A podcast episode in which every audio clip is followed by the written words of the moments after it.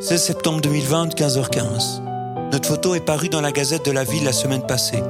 Elle a dû comprendre le message puisqu'elle a publié une de nos images avec le texte On s'y remet. Les poteaux du Burger King, on avait la larme à l'œil. Il me répétait sans cesse que si en plus d'avoir fait des chansons que personne n'écoute, des clips que personne ne voit et des concerts impossibles à réaliser, je me retrouvais tout seul comme un con à faire des hamburgers et plus de musique, c'était vraiment un aller simple pour la vallée de la mort.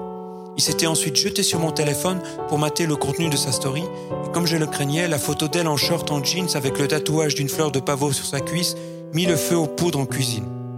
Tous trouvaient dégueulasse que des talibans obligent des paysans afghans à cultiver l'opium sous la contrainte.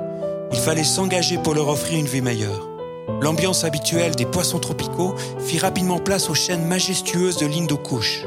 Au pays du commandant Massoud, une chose reste immuable depuis toujours. La floraison du pavot ne dure qu'un seul jour.